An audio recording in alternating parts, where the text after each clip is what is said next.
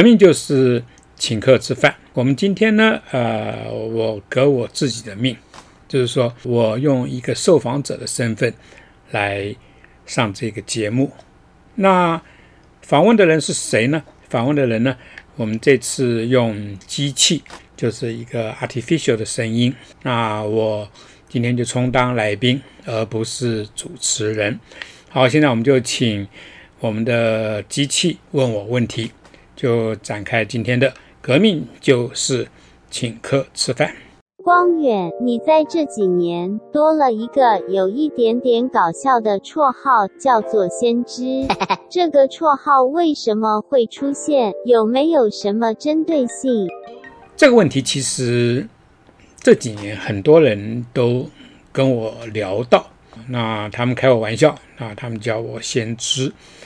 当然我知道这个是有一点点在搞笑，因为如果你真的当上一个先知，那通常就是会受难啊，所以我不要受难。那我可以当一个搞笑的先知。先知在这个政治的这个领域里面呢，那不管是政客还是选民啊，我们通常会做出错误的一些判断啊。那有些人犯错呢？呃，犯个一两次就够了啊，那他马上就会做出自我的修正啊，他就不再犯啊。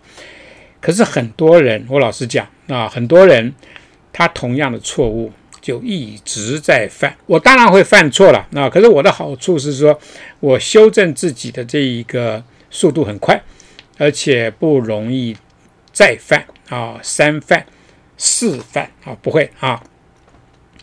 那。今天讲到先知，我其实啊，应该是最早批判柯文哲。我就是说，呃，站在一个台湾人的立场啊，而不是站在一个中国人立场。中国人立场其实基本上，以前当柯文哲讲他是墨绿的时候，很多人批他。可是后来那些批柯文哲的人发现说，诶，柯文哲其实是我们一家的啊，就比比较不太批他。可是呢？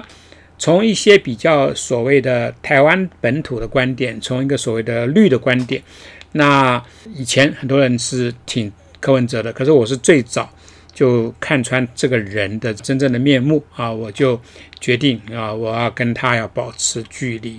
他其实很多事情上面他都会露馅，只是说一般人啊，不像我，我因为直接等于是陷进去。我那个时候，例如是二零一四年那个选举，我自己因为参与的选举，所以我比较有机会啊，在非常近的距离去看柯文哲，有很多机会啊跟他啊相处啊，所以我看他的比较清楚。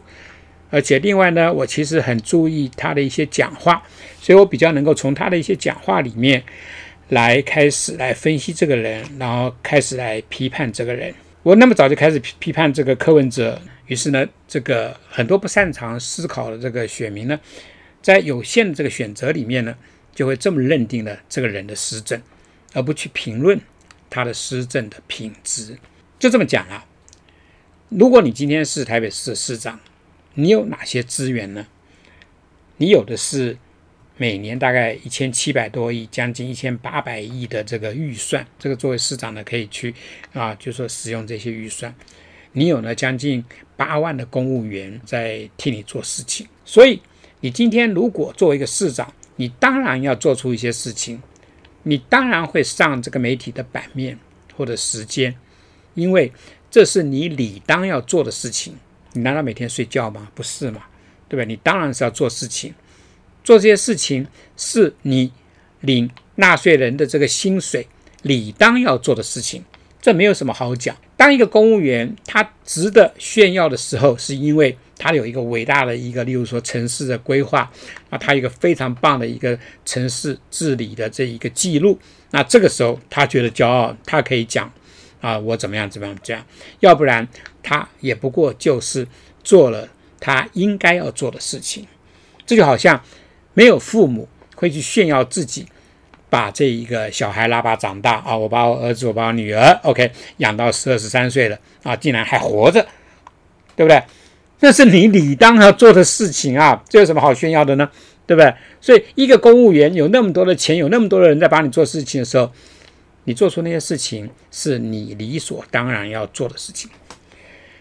那前面讲过啊，我很早就认识这个，看清楚了，不要说认识，我看清楚这个人的问题很大。很早是哪一天？我甚至可以把那一天都讲出来哦。那一天其实是二零一四年的八月十三日，你看我记得多清楚。为什么呢？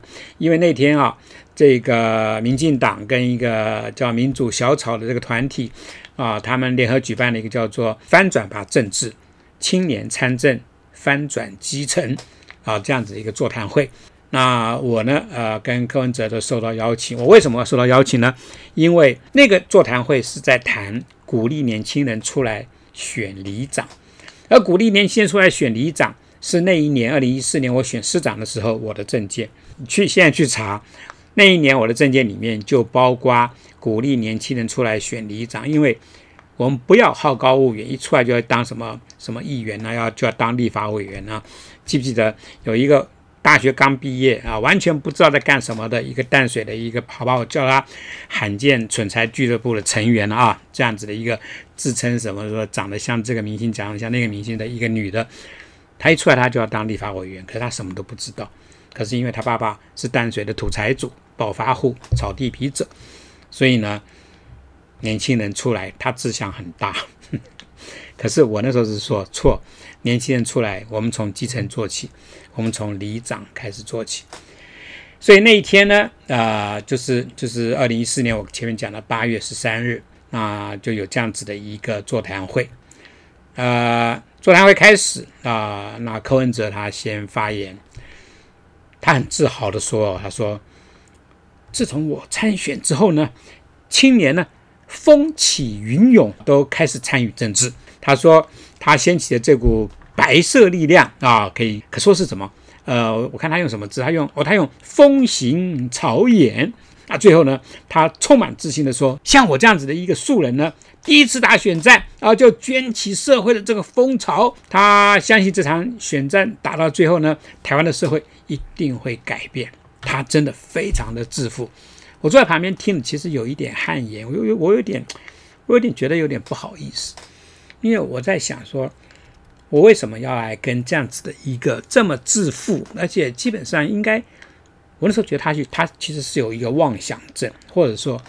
他基本上的精神其实有一点点的异常，我觉得，因为他那种兴奋到一种，你知道，就是说整个那台湾那这种年轻人开始参政，都是因为他出来参政啊，他掀起这个素人参政的这样子的一个风潮啊，听了我觉得有点难过，可是我也不动声色，然后就换我讲，呃，我那时候就站起来，就是他讲完之后就就换我讲了啊，我就简单的说，二零一四年呢这次选举啊。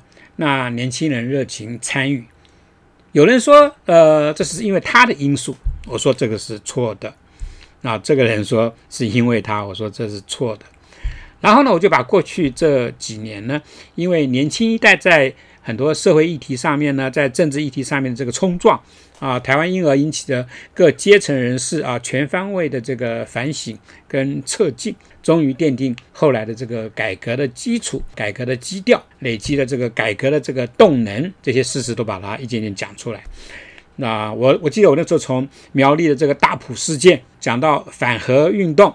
啊，讲到士林这个文林院都根的这个争议，讲到这个反媒体啊，就是在这个万华那边啊，反媒体垄断运动，呃，因为是在呃那个时候的万旺中时那个总部外面，那一直讲到洪仲秋的事件，讲到呃三一八啊太阳花的这个学运，我记得我那时候越讲越越激动，啊，越讲越有感觉，因为真的台湾的年轻人啊，在过去这几年。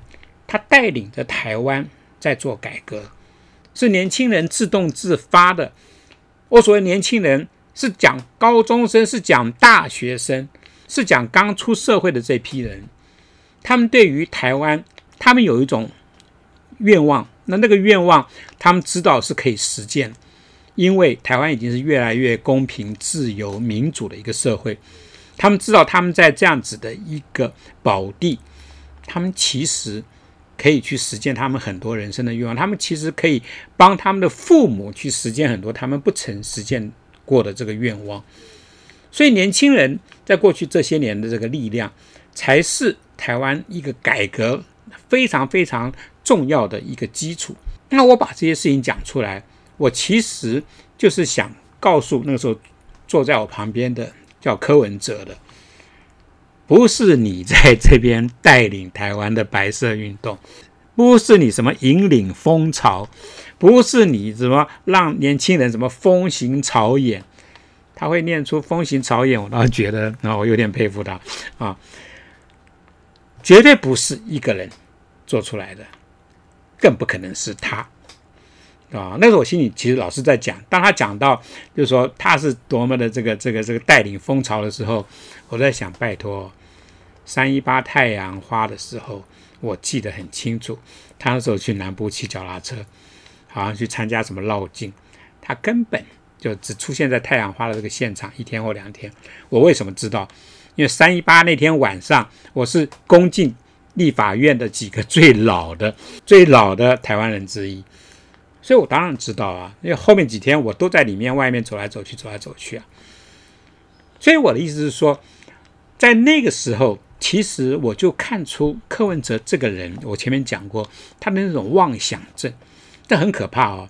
他真的以为台湾的民主跟他有关系耶？他真的以为是这样子耶？这个人我们后来才知道，他跟活摘器官的关系是多么的密切。这个人我们后来才知道，他竟然去中国十八次，要接受招待，而且照他以前讲的，招待的后面都是有点心的，有点心的。所以呢，他是不是他？在接受中国共产党招待、享用点心的时候，是不是有被录影下来呢？这我们都不知道。我是觉得一定有被录影下来。这是为什么？当他当选台北市市长的时候，中国共产党那边马上派一个跟活摘器官、主持活摘器官非常非常密切的一个一个他们的一个领导到台北来，跟我们这个柯文哲见了面。这个都是从包装杂志里面都可以看得到，所以我的意思是说，其实如果柯文哲没有录影带在中国共产党手里，他不会有后来的这些那么大的改变。所以总而言之，那个是其实都是一些意外东西。柯文哲的本质就是一个对我来讲就是一个肤浅到极点、无知到极点、自大到极点的一个政客，如此而已。可是很多人相信他。当然，这些人相信他的人啊，也后来越来越看得清楚了，啊，纷纷的都离开了，啊，能够替他这个敲锣打鼓的，基本上我老实讲，都是拿到好处的，啊，例如说当上什么什么悠游卡的那个什么啊，年薪两三百万的那个年轻人，对不对？都是拿到好处。例如说台北电台啊，里面有一个什么主持人，一天到晚在访问这个民众党的啊的一个女的。一点的这个新闻的背景都没有，一点的媒体的这种伦理都没有，就在做节目，每天在访问民众党，那最后被台北市议员骂到臭头啊，那个节目就停了啊。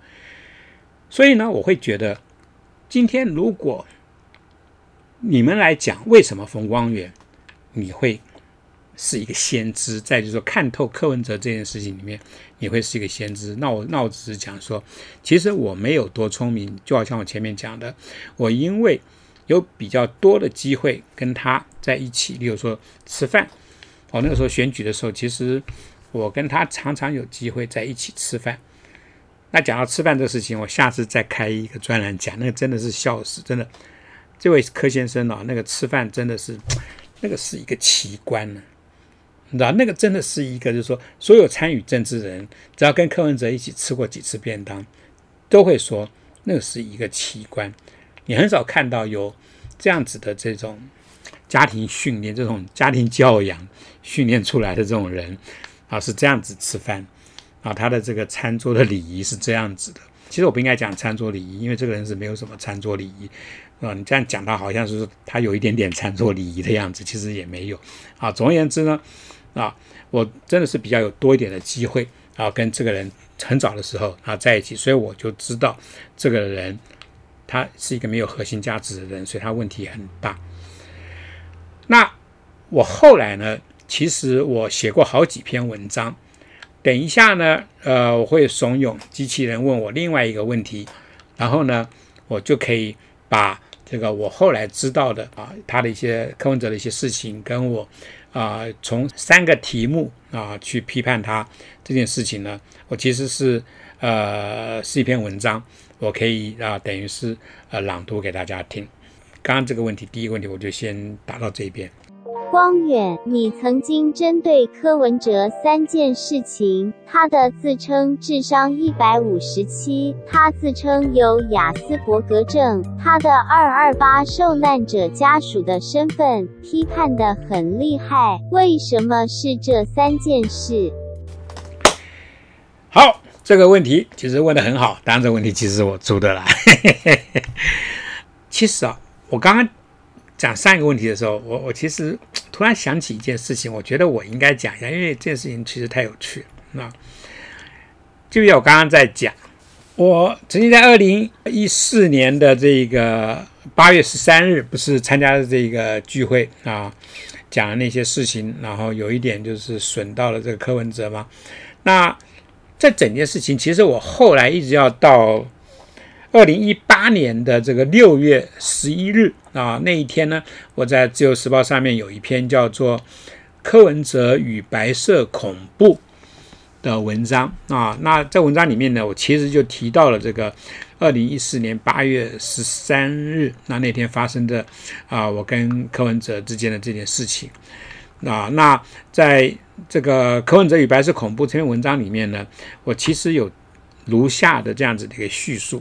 啊，呃，我我我我就念给大家听。那天座谈结束，我和与会的年轻人呃继续聊天，然后见柯文哲默默地离开会场。那景象让我想起，偶尔会在都市的某个角落瞥见一只老鼠，无声无息地沿着墙角溜走，钻进下水。我写的是很毒，真的，因为曾经有一些朋友打电话给我说：“光远，你写的那个实在是太好笑了。”那可是很毒。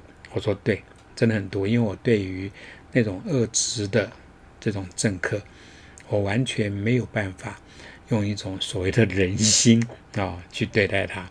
对于一个毫无反省能力啊，基本上有妄想症的一个人呢，我就只能做出这个结论。”啊，好，那我们再回到，就是说刚刚的第二个这个问题啊，有关于三件事情啊，我怎么去批柯文哲？我为什么要针对这三件事情？就是他的智商自称的智商一五七啊，他自称的这个雅斯伯格症，他自称的这个二二八受难者家属。那因为这三件事情啊，关系到一个公仆啊，一个公共人物。啊，他的诚信问题啊，关系到他是不是利用谎言啊获得了一些公共资源啊，在这里就是市长的位置，然后不断的在这个公共资源的这个基础上面呢，为他自己、为他的这个家族、为他的这个派系啊争取不当的利益，这是一件非常不公平的事情啊，这是非常不公平的事情。那我现在呢，就把呃二零二零年三月二号。啊，我在《自由时报》上面的一篇文章呢，稍微读一下。为什么呢？因为这篇文章就是在讲刚刚在讲的这三件事情。二零二零年的这一篇文章啊，它的题目叫做《露馅的柯文哲》，就从他号称一百五十七的智商说起。那前面有一些呃前言啊、叙述啊，这我就就不我就不念啊。其实我就从一些比较关键的部分，大概是从文章的第大概三四百字的时候开始念。好，我我现在就念这篇文章的那个部分。老实说，这个台北市长在这段时间内荒腔走板的演出，好 用夸胡啊，固然啊暴露出他的肤浅、自私、无知啊。可是如果我们逆向思考啊，也正因为他一连串的这个愚蠢的操作。台湾民主成长过程中，一些不堪的元素呢，反而奇迹似的借着这个机会得以曝光在国人面前。那这边我讲的是，就是二零二零年刚开始的时候，你知道柯文哲对于这个武汉肺炎的很多反向操作的一些事情，那他的一些呃企图介入，那结果弄巧成拙的事情啊，我讲的是这个东西。好，继续再念这篇文章。这里我特别要举一个柯文哲从威权体制那里学得，而且操弄起来得心应手的这个招式，叫做造神。不必讳言，台湾民主一路下来，许多人至今还是摆脱不掉威权社会才会培养出来的一种奴才性格，就是别人讲什么呢？尤其是有权势的人讲什么，大家倾向照单全收啊，不会去质疑他，当然也不会用一种非常有自信的方式去刻意忽略他，反正就是照单全收。柯文哲是个深受党国教育影响、精于算计的人。他显然清楚许多台湾人的这个奴化的习惯，于是呢，从六七年前介入公共事务开始，便用他极具技巧的这个方式呢，把自己一步一步推向神坛。可是，如果一个人本身他的资质不过一般啊，却还想来造神，这个时候呢，当然就只有一途了，叫做欺骗。柯文哲的这个神话，也就是这个骗术，可以从智商一百五十七这件事情开始讲起。可叹的是呢，这么简单的骗术，到现在还是有人相信。然后呢，在造神的这个过程里面呢，如果出纰漏，就以雅斯伯格啊当这个挡箭牌啊，这招也很管用哦，因为向来我们总是包容雅思人。而且是一再的包容，所以他才能够一再的用啊，就是雅斯伯格啊啊，情绪这个辨识系统出问题啊啊，不然要怎么样啊？这种德性要求对方或者社会体谅他，体谅他啊。最后呢，也是最让人能够难以释怀的呢，就是他的这个二二八受难者家属的这个身份。因为迄今为止，柯家并没有任何证据清楚地讲述柯祖父的受难事由。几年前柯文哲人气旺的时候呢，这个讨论总是被柯文哲的往前看啊这个糊弄过去。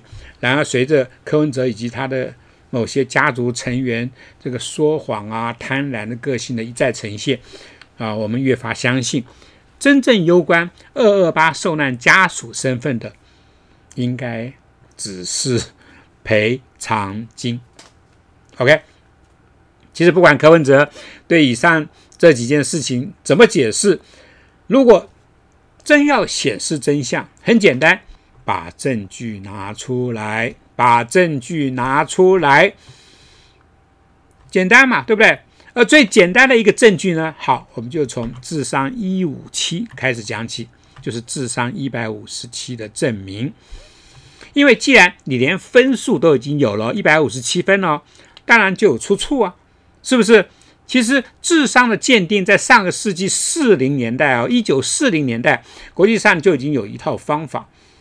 网络上面这个资料很多啊，最广为人知的是一九四六年啊，在英国成立的这个高智商同好组织，它叫做 Mensa International。门萨国际，如今这个学会呢，在台湾啊也有分会，而且每年呢提供好几场的这个测验。根据呃 Mensa International 门萨的资料呢，一般人的智商在一百左右，就是一般人啊，也许我就是一百啊，超过一百三十二就可以被视为是天才啊。至于世界公认这个天才爱因斯坦 Albert Einstein 啊，像霍金啊，Stephen Hawking。跟这个微软这个创办人这个比尔盖茨，比尔盖茨就是前阵子离婚的这位老兄啊，他们呢则高达一百六十，所以很简单，柯文哲声称智商一五七，你有门萨 International 门萨的这个测验证明吗？有吗？要知道，前美国总统奥巴马他的分数不过是一百四十，哎，人家是经过测验的哦。小布希啊，他更低，他不过一百二十五。所以，二零一四年借着民进党这个协助而进入台北市政府的柯文哲，你智商一百五十七是哪里来的？天上掉下来的吗？我认为这个数字呢，根本就是当年这个预官考试的这个智力测验的分数。智力测验考过预官人都知道啦，是不是有一个智力测验？我当年我没有去考预官，可是我就是刻意去参加了智力测验，因为我觉得很好玩，所以我是当大头兵的。我不是什么预官不预官啊，我大头兵。可是我们学校助教跟我说：“关远，你的智力测验分数不错哦。”所以我知道啊，那个智力测验它的一百八十分是满分。那哎，其实啊，智力测验有满分啊，也是一个世界的一个奇谈呐啊。所以如果一个人呢，可以拿考预官的这个智力测验来说嘴，那直追爱因斯坦那些天才，那我就必须要讲了啊。我曾经有投过那个投篮机器，大家都知道嘛，对吧？篮球机，哎，我的分数曾经有过五百多分哦，而且这个是有电视公司那天去拍我，我投了五百三十三分，那个是网络上面看得到的。那我是不是也可以去进军 NBA 啦？我的意思是说，如果柯文哲是一百五十七，那我那个五百三十三分，我真的我觉得我应该去尝试进军 NBA 啊。好，同理，我们再来看雅斯伯格。如果真的是雅思人啊，医生可曾开过确诊书吗？确诊书现在大家都知道了嘛。自从这个武汉肺炎之后，大家讲了这两个字“确诊”，那就真的是色变，对不对？那医生有没有开过这个确诊书？雅斯伯格的确诊书？所以我根本就认为啊，柯文哲因为家里啊，他有雅斯伯格。那据我所知，照他讲的是他的儿子，所以让这个向来喜欢这个耍小聪明的柯文哲呢，在熟悉雅思的这个行为模式，以及那这个被容易啊被宽容的这个特性之后呢，他动不动就消费雅思啊，并以此为借口来模糊这个事情的这个焦点啊，躲开这个批评。可是，在这个同时，他无形中污名化这个雅思。让雅思人承受了原本要投给柯文哲的这个恶感，这他又什么时候在乎过呢？是不是柯文哲？你是个医生呢，你有医德吗？最后呢，我要公开呼吁柯文哲，台湾民主这个造舰啊，台湾民主的这个造舰，得力于啊。诸多民主前辈的奋不顾身啊，他们轻则身陷囹圄啊，流放海外；重则肝脑涂地，曝尸荒野。后人感念他们的这个对民主的付出，才会在民主制度啊逐渐完备之后呢，追定了许多补偿性质的这个条例细则。可是他的目的呢，绝对不只是金钱上的赔偿而已。更高的概念，其实是对民主先行者的这个英勇事迹的表彰，以及针对民主奋进这个过程里面呢，史实的厘清跟补充。所以柯文哲作为补偿条例的受贿者，你有义务出来说清楚你祖父的难事，这个受难的这个事迹，否则我们有权利质疑一向擅长说谎的你。是不是又一次消费了台湾的民主？那这次呢，则是打着智商一五七的招牌，摆出雅思的这种无辜，坐收二二八的名与利。这就是第二题啊，刚刚问的这个第二题，我在这三件事情上面批判柯文哲。我的一个解释，我刚刚念的其实大部分是我在二零二零年在中国在那个自由时报上面的一篇投稿的内容。那这题就回答到这边，谢谢。